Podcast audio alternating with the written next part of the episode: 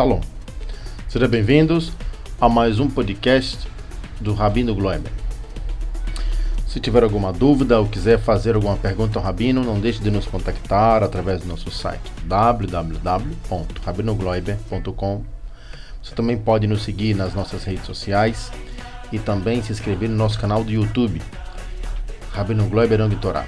Estamos disponíveis também em vários canais de podcast, Spotify, Deezer, SoundCloud, Castbox, iTunes, dentre outros. Com isto, você terá várias possibilidades de acompanhar os maravilhosos Siurim do Rabino Gloiber.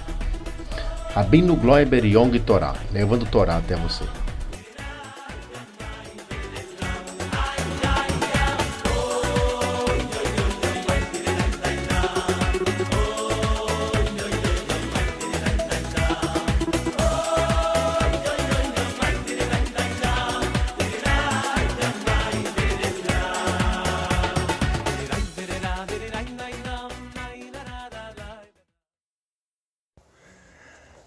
Shalom Ubraha. Nossa Paraxá nos conta que nós temos que colocar juízes e policiais em todas as nossas cidades, todas as cidades que Hashem vai dar para a gente na Terra Prometida. Ou seja, aqui a Torá nos revela o, como, como tem que ser um, um, juiz, qual vai ser a base desse julgamento que ele vai fazer, qual é a base do qual é o código de legislação judaica.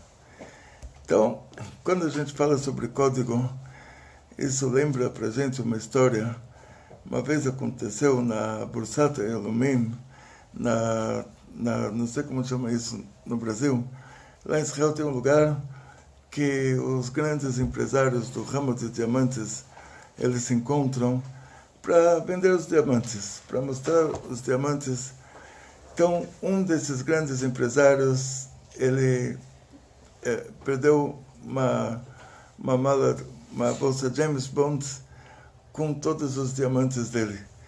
E a bolsa foi encontrada e anunciaram no microfone, foi encontrada uma bolsa James Bond cheia de diamantes, de quem que é, 100 pessoas apareceram, cada um falou, é minha, minha, minha.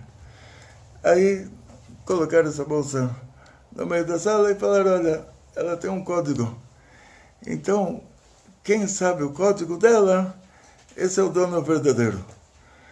O que acontece quando a gente fala sobre Torá, o código da lei judaica, é, a gente volta à essência da Torá, como falamos antes, que a essência da Torá é lá no mundo superior. A tal ponto que quando Deus ia dar a Torá para o nosso povo, os anjos eles não, não queriam que isso acontecesse. Porque a Torá é uma sabedoria divina. Imagina um, um pai que ele tem um filho de 20 anos e um filho de 2 anos. Com esse filho de 20 anos, ele fala coisas muito profundas. Com o filho de dois anos, ele fala, não morde, não chuta, não grita, não berra, não bate. Aí o filho de 20 vai falar, papai, você está perdendo tempo.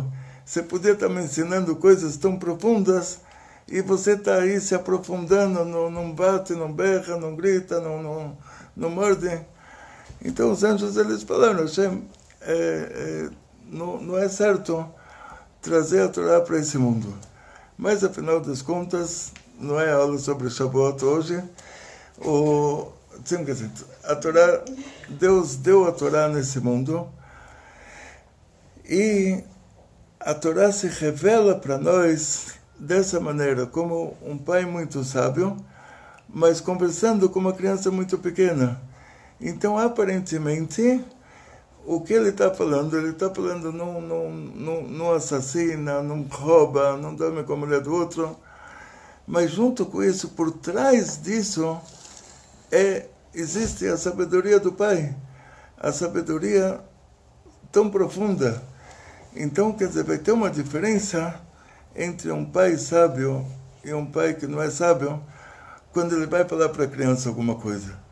A gente vê isso, a educação que um pai mais sábio dá e um pai menos sábio dá é uma educação diferente.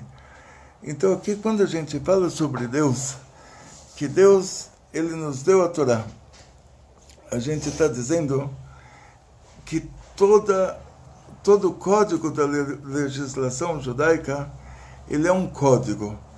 Quem sabe esse código ele consegue abrir a mala. Quem não sabe esse código, ele pode ficar tentando a vida inteira abrir, ele não vai conseguir. Ou seja, a legislação judaica ela não está baseada em, em determinações humanas. Ela é uma lei divina que ela desce tanto ao nível humano a ponto da gente pensar que, que ela é uma lei feita pelos homens. Mas ela começa lá em cima. E Moisés Rabbeinu recebe a Torá no Monte Sinai. Moisés Rabbeinu, ele recebeu a Torá e toda a explicação dela. Cada vez que Deus deu um mandamento para Moshe, não importa onde era, se era antes do Monte Sinai, se era depois do Monte Sinai, durante 40 anos, cada vez que Deus deu um mandamento para Moshe, Deus deu explicação também. E Moshe Rabbeinu, se ele tivesse qual, qualquer dúvida, ele recebia uma explicação maior. Em certos casos, ele perguntou, ele recebeu uma explicação maior, mas até a coisa menor, Deus dava para ele aquela lei com a explicação. Moshe Rabbeinu, no final da vida dele, ele escreveu o Sefer Torah, o Pentateuco. Tiveram muitos milagres lá, ele escreveu o Pentateuco em 70 línguas e o motivo para isso não era que tinha pessoas que falavam essas línguas, mas era para que recaísse a santidade da Torá. Também quando a gente estuda a Torá em português, a gente estuda a Torá num, num dos derivados daquelas 70 línguas antigas, que é a, a língua do, do nosso país. Então, na prática, Moshe Rabbeinu escreveu o Sefer Torá, ele escreveu a profecia, mas ele não escreveu a explicação. Porque como Deus deu para ele essa profecia e deu para ele a explicação, Moshe Rabbeinu repassou a profecia e repassou a explicação. E assim, essa explicação da Torá, que é o código, ela é o código que, que se usa para abrir a mala. A explicação, a Torá sem a explicação, é uma mala fechada. A pessoa que não sabe o código verdadeiro, ele vai chutar um monte de explicações ele não vai conseguir abrir. Ele vai achar, olha, como Moisés Rabbeinu, ele tinha uma explicação, eu tenho outra explicação. Só que a de Moisés Rabbeinu era verdadeira, a dele não é verdadeira. Então, toda a sabedoria judaica é saber essa codificação, é saber onde a gente aplica essa codificação. Ou seja, Moshe Rabbeinu recebeu a Torá de Deus, recebeu a explicação da Torá, ele repassou para Yeshua, para os Kenim, para aqueles anciões que estavam na época dele, eles repassaram para a geração posterior e a geração posterior para a posterior. Ou seja, não é uma lei humana que o governo brasileiro resolveu fazer uma lei, inventar uma lei e tem gente que é a favor, tem gente que é contra e uma lei é inventada e é colocada no, no Código Penal. Não é uma coisa assim. Cada lei judaica, para que ela possa existir, ela tem que ter uma raiz até Moshe Rabbeinu. Ela, é, ela pode ser um derivado, um derivado bem distante até dessa raiz, mas ainda está dentro dessa mesma codificação. Ela está dentro, ela está vinculada à raiz divina dela. Está vinculada, quer dizer, a menor revelação que pode ser quando a gente fala sobre uma lei, que, que quando um governo faz uma lei e essa lei não é contra a Torá, então essa lei é levado em conta pela Torá. Então, por exemplo, dois judeus religiosos eh, estavam dirigindo cada um numa rua diferente. E chega na esquina, o farol está vermelho para um, está verde para o outro. E esse que o farol estava vermelho para ele, ele passa no farol vermelho e, e, e os dois dão uma trombada. Exatamente um com o outro. Exatamente igual. Eles resolvem que vão fazer um julgamento num tribunal rabínico. Vão para o tribunal rabínico e o tribunal pergunta para quem o sinal estava verde e para quem o sinal estava vermelho. E aí esse que passou no farol vermelho, ele vai falar, e onde está escrito na Torá que não pode passar no farol vermelho? Então, está escrito na Torá que quando o país faz uma lei, que essa lei não é contra a Torá, então a gente vai levar essa lei em conta. Então, quer dizer, até para um judeu, até parar no farol vermelho, está ligado à Torá, que é divina e não humana. Porque se a Torá não falasse que a gente levaria em conta a lei do país, a gente não, não levaria em conta. Então, o fato da gente levar em conta a lei do país, isso é vinculado à lei divina. Ou seja, isso é por causa da, da sabedoria divina que ela desceu até esse ponto, desceu até uma esquina onde dois carros se encontram, e só que a fonte dela é, é, é num lugar infinitamente alto. Então, por causa disso, é, sempre que, que uma alahá, um, um, uma lei judaica, é revelada, ela, ela já é o último nível de revelação. Ela começa lá em cima, uma revelação divina muito grande. Ela vai descendo, vai passando por ocultações, ocultações, ocultações, ocultações, até ela chegar nesse nível que ela chegou, de não matar, não roubar, até o, o tribunal julgar um caso de assassinato e determinar se essa pessoa ele é um criminoso, um assassino, ou ele é um herói que salvou muitas pessoas. O mesmo ato, ele matou alguém, mas será que o fato de ele ter matado alguém, ele salvou uma multidão? O fato de ele ter matado alguém, ele é um criminoso. Então a diferença entre herói e criminoso vai depender do julgamento.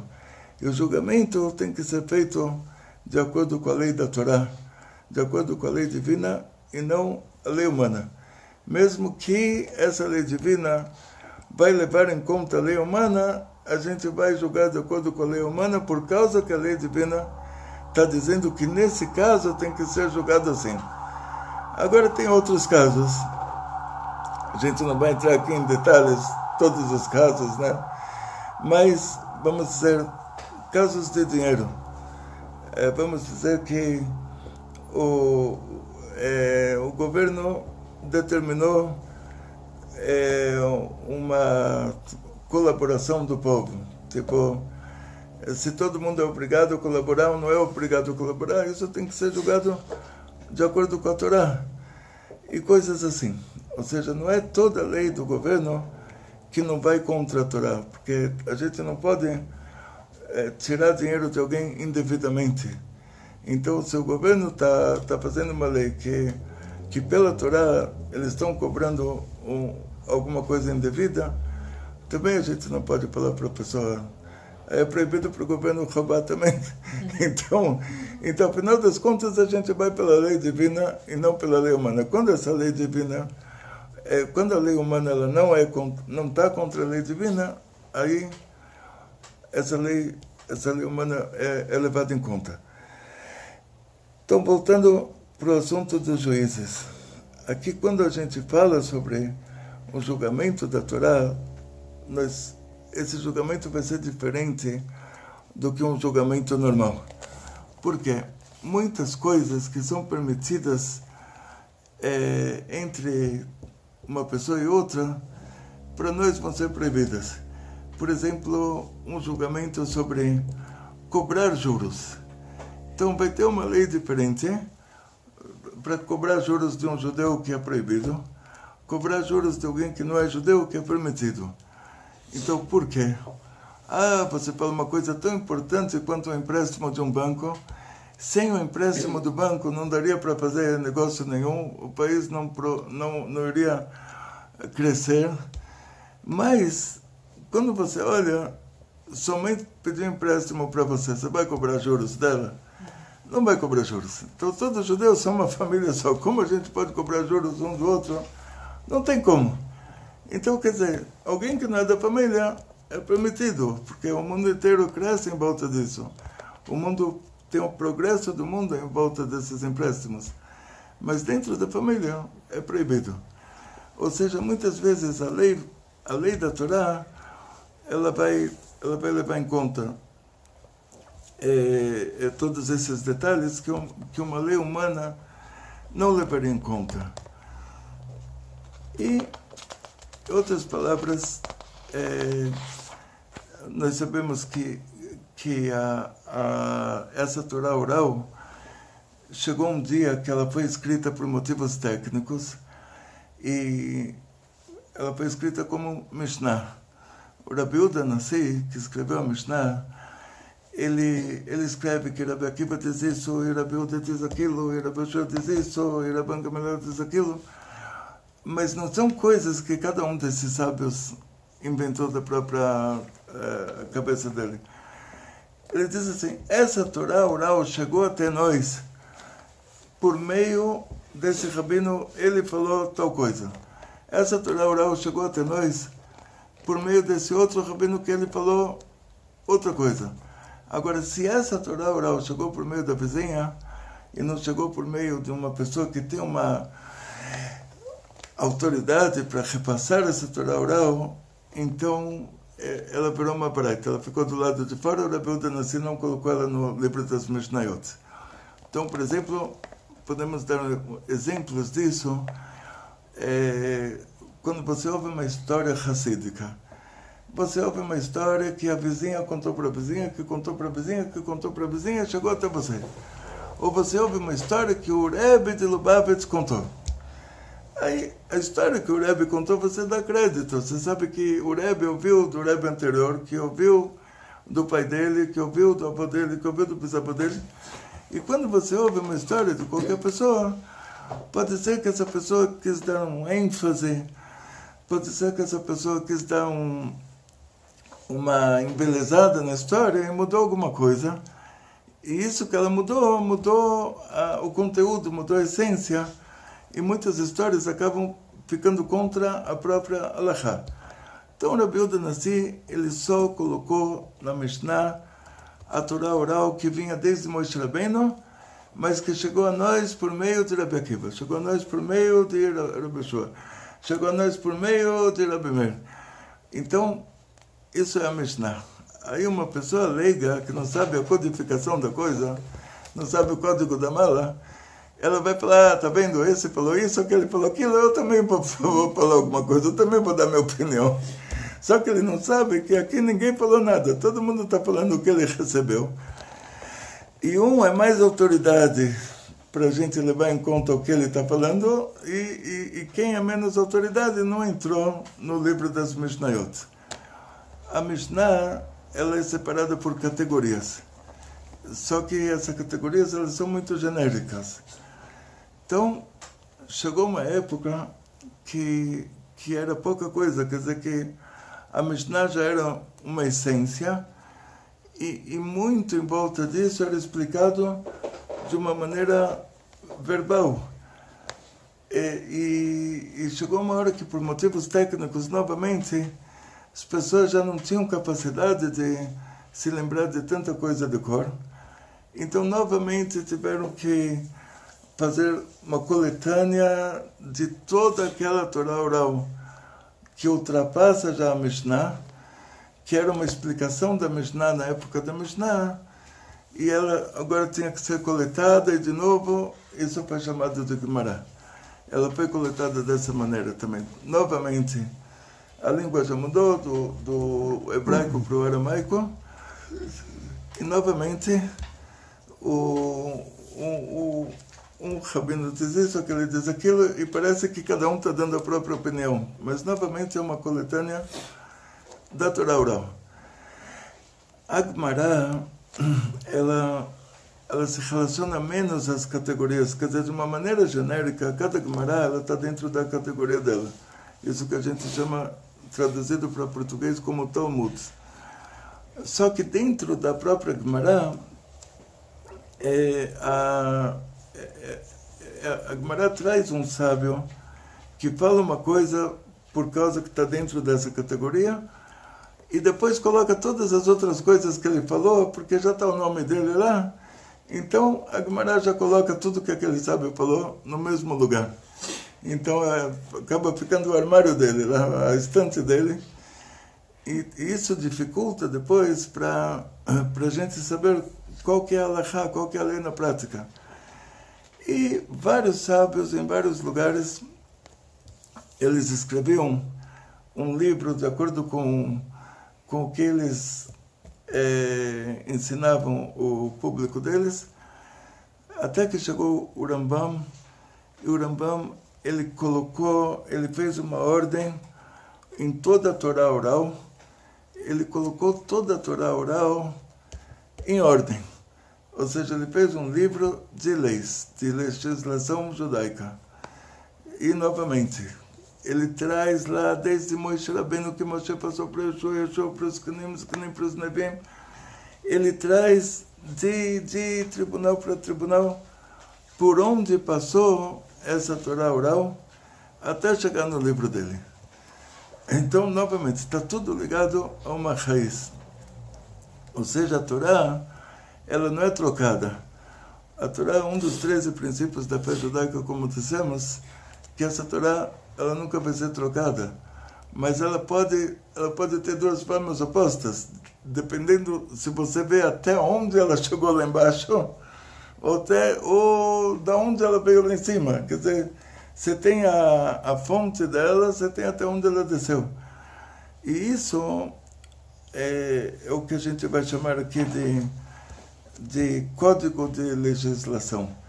Quer dizer, para você fazer ela descer, você tem que estar ligado à ponte dela lá em cima. Então nós vamos ver que depois do Rambam, o, o Rabi Yosef Karo, ele escreveu o Shulchan Aruch. Esse Shulchan Aruch traz todas as leis práticas, as leis que do dia a dia. Ele já não trouxe mais leis relacionadas ao Bet HaMikdash, porque já não era uma coisa necessário na época dele, também na nossa, para você saber alguma coisa relacionada a sacrifícios no Betamikdash. Hoje, para nós, não é uma lei prática, então se a pessoa tem pouco tempo para estudar, o importante é ele saber bem, bem, bem o que ele vai fazer na prática, como leis de Kashrut, como leis de Shabbat, como leis de Tarat Mishpachah. Agora, se ele souber bem, bem, bem tudo que acontecia dentro do Betamikdash, é, ele não tem como colocar isso na prática, então ele não pode justificar que ele deixou de estudar leis de Shabbat, ou deixou de estudar leis de Kashrut, ou deixou de estudar leis de Tarat Mishpachah, é, porque ele estava ocupado com leis de sacrifícios do Betamikdash. Quer dizer, um tempinho para isso todo mundo tem, você estuda três capítulos de Rambam por dia, você lê isso também, mas ficar assim, só envolvido nisso, nas leis que não são práticas, e deixar as leis práticas de lado, isso a gente não pode. Então o Shulchan Aruch, ele só escreveu as leis práticas. Ele separou uh, o livro dele em quatro categorias. Uma categoria é Orachaim. Orachaim se traz todas as leis do nosso dia a dia, de, de leis de Shabbat, leis de, de rezas, é, o que a gente tem que fazer. Inclusive, contar para vocês uma história, isso me, é uma história verídica, aconteceu comigo mesmo, não é uma história que eu vi de alguém, aconteceu comigo mesmo. Eu morava em Jerusalém há 41 anos atrás, antes de vocês nascerem. E 41 anos atrás eu encontrei lá um tzadik, um, um rabino de 80 anos de idade há 41 anos atrás. Então, quanto que dá? 120. Então, todo mundo me falou, essa pessoa, ele vê almas, ele é um tzadik de verdade.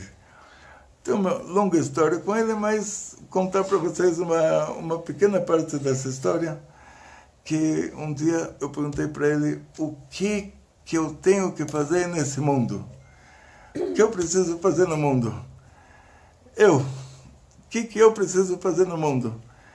Ele me, me, me, me deu a melhor resposta que eu já ouvi em toda a minha vida. Ele falou, você estuda Kitzur Shulchan Aruch, resumo do Shulchan Aruch, você vai saber o que você precisa fazer no mundo de manhã, o, o que você precisa fazer no mundo de tarde, o que você precisa fazer no mundo de noite, o que você precisa fazer no mundo no Shabbat, o que você precisa fazer no mundo no, no Yom Tov, nas festas judaicas, o que você precisa comer nesse mundo, o que você precisa beber nesse mundo, como você precisa dormir nesse mundo. Quer dizer, está tudo no Shulchan Aruch. O que você veio fazer nesse mundo? Estuda que o Shulchan Aruch. Resumo do Shulchan Aruch. Você vai saber tudo o que você tem que fazer no mundo. Então, na prática, a, a legislação judaica, ela, ela vai descendo de geração para geração. Os rabinos da geração, eles têm que analisar casos mais profundos do que existiam antes e analisar isso de acordo com a sabedoria da Torá.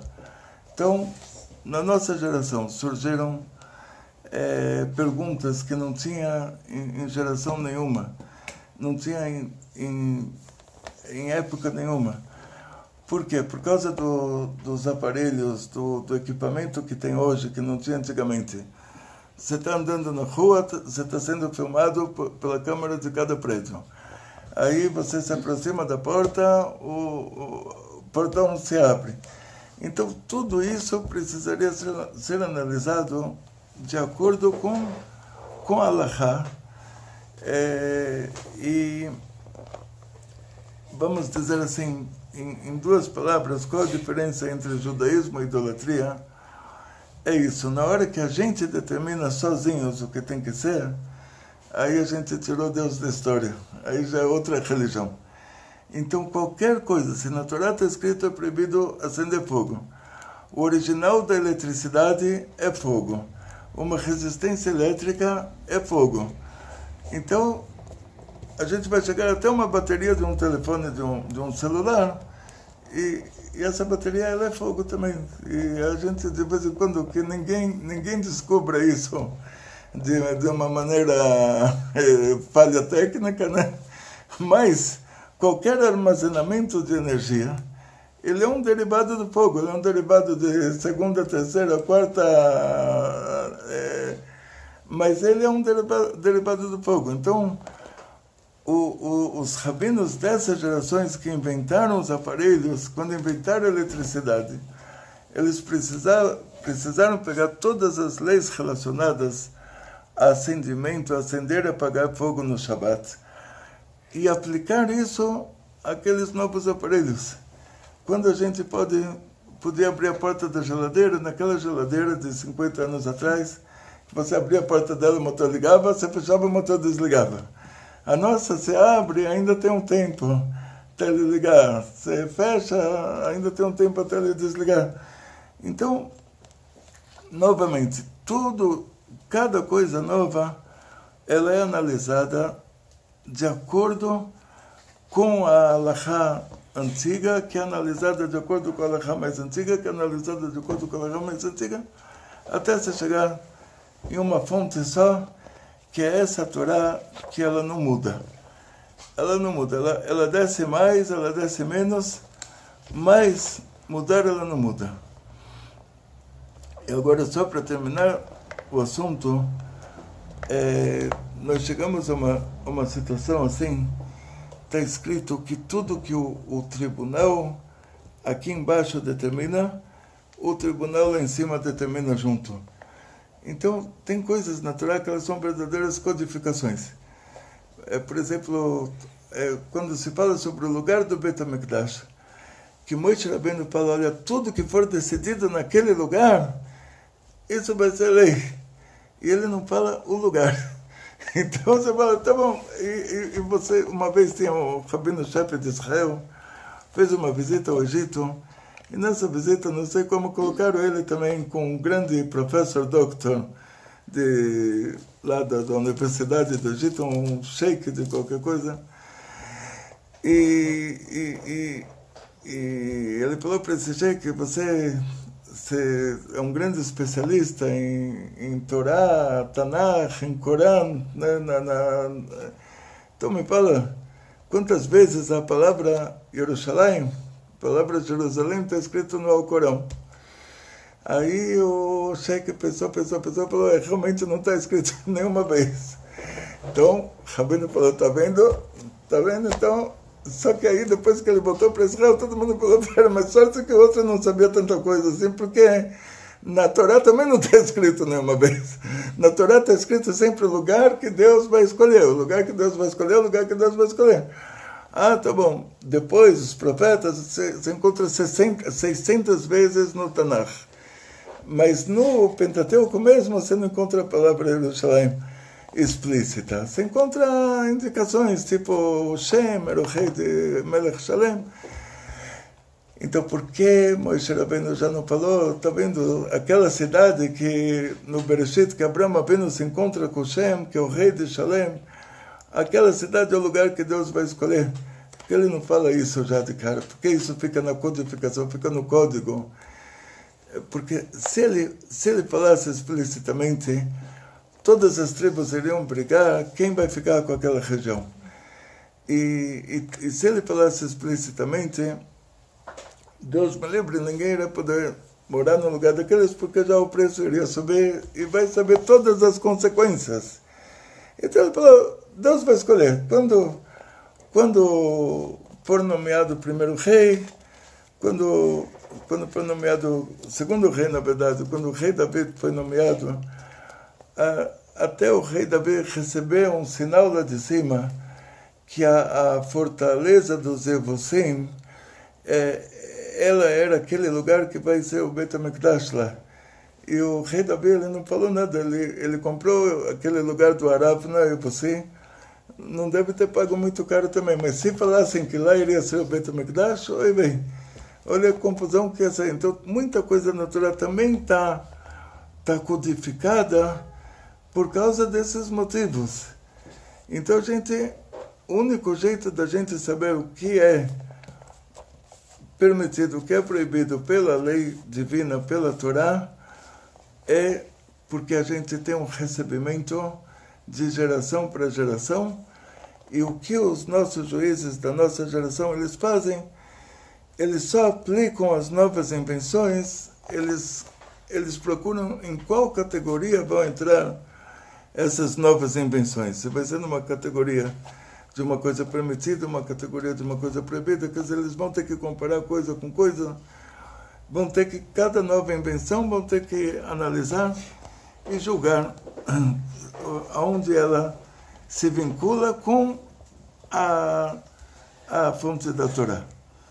Então, até aqui, para Shat Shoftim, nós agradecemos, agradecemos a todos, agradecemos a diretora do nosso site, Bate Odessa, agradecemos ao Shlomo Zalman por todos os canais de podcast, agradecemos a todas as nossas voluntárias, agradecemos a todos vocês que estão assistindo a nossa aula.